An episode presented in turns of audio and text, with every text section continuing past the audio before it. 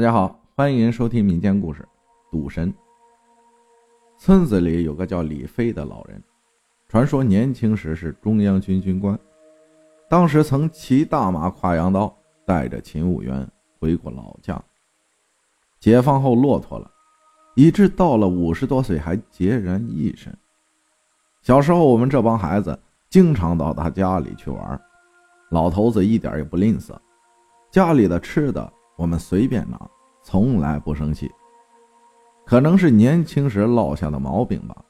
老头有两个爱好，即使在当时这个缺吃少喝的年代，也未曾失手：赌、喝。赌博属于那种豪赌型的，一掷百金，输完起来就走，干净利索。没几天又带钱卷土重来。不是我们多虑啊。村子里好多人都有一个共同想法，就是这个老头子年轻时肯定攒下了不少家产，在当时那个年代，能吃饱饭就相当不易了。只有这个老头子不去挣工分，可总是吃喝不缺。七十年代的一个腊月，李飞在赶集时和邻村独友相约去独友的村里玩牌。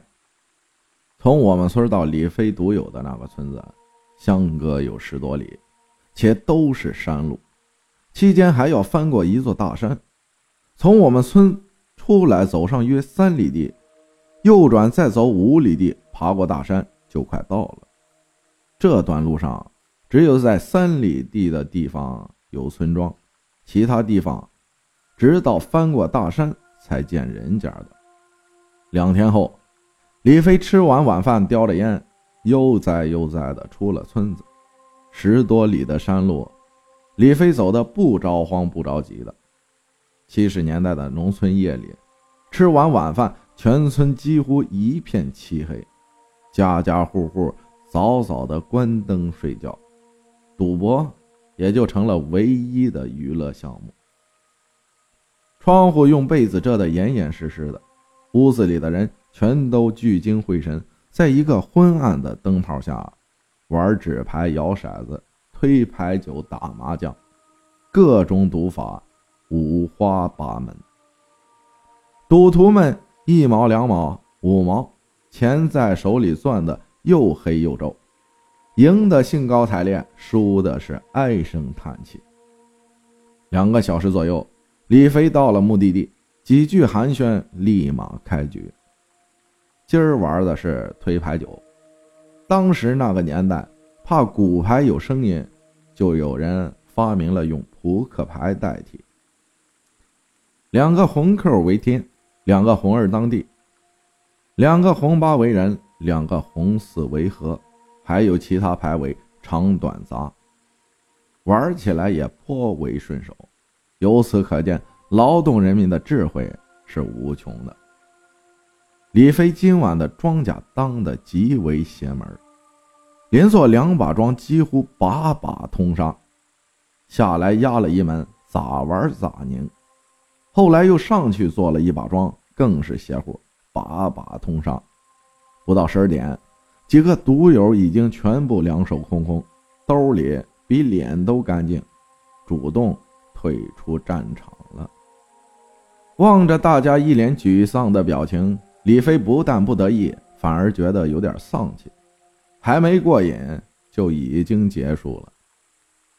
交给赌友老婆五元抽头费，李飞又拿出两元钱来，赌友立即会意，从柜子里拿出一瓶散装的二锅头，李飞道了声谢，提着白酒出了门。一出门，冷风袭来，李飞缩了缩脖子，打开酒瓶。仰脖喝了一大口，立觉一股热气涌遍全身，摸了摸鼓鼓囊囊的内兜，意犹未尽的笑了笑，开始大步上山。山下了一半，一瓶白酒只剩三分之一了，李飞开始摇晃起来。估摸快到山下了，李飞摇了摇头：“不会吧，这条路闭着眼睛都能走回去，今儿……”咋还走岔道了呢？在李飞的面前有一面高坝，坝的上面有一个大院子，门口挂着两个大白灯笼，夜光下灯光是异常刺眼，把门口照得雪亮。两扇高高的朱漆色大门暗示着这是一大户人家。就在李飞张口结舌，还在那儿瞎琢磨的时候，大门忽然开了，门里走出一个白胡子老头，一身白色唐装，在夜风吹拂下，更显得他飘飘欲仙了。李飞，您，你认识我？哈哈哈哈！大名鼎鼎的赌神嘛，早就听说过了，没过瘾吗？来和我切磋切磋如何？一句话把李飞的满腹狐疑刹那间全部丢掉，九霄云外。不用多说，几步走到坝上大门前。得，老爷子，你说咋玩？我家老太婆已经睡了。咱俩就在这儿切磋如何？说完，老头变戏法般从身后拿出一个瓷碗，知道你带着骰子呢，就玩骰子吧。两人席地而坐，在门口大战起来。远处山那边隐约传来一声鸡叫，老头站了起来，伸了伸腰，哈哈哈哈，后生可畏呀，还挺厉害。今儿到此为止吧。说完，老头转身进院，咣的一下关上了门。李飞站起身来，数了数手中的钞票，立即合不拢嘴。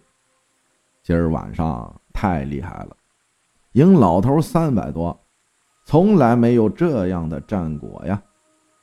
回到家，李飞美美的睡上了一大觉，到了下午一点多才起床。饿了，今儿个得吃点好的。想到这儿，李飞起身穿衣，准备去镇上找个饭馆大搓一顿，把钱收起来点不用带那么多。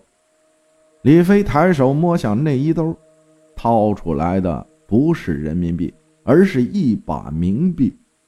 拿出来瞬间，冥币全都变成了纸灰。再掏一把，还是一样。李飞满脸是汗。莫非？抬脚就往独有家方向奔，很快到了山下，抬眼四望，哪里有什么深宅大院啊？阳光下，李飞抬眼看见山对面方向石堰上面的地里面，一座大坟，分外抢眼。走到近前，李飞愕然发现，在坟前石头搭成的坟门里，一个瓷碗里。放着自己的两个骰子，自己的钱散放在碗的旁边。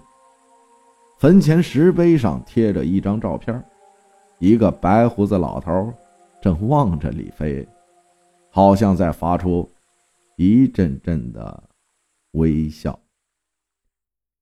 感谢大家的收听，我是阿浩，咱们下期再见。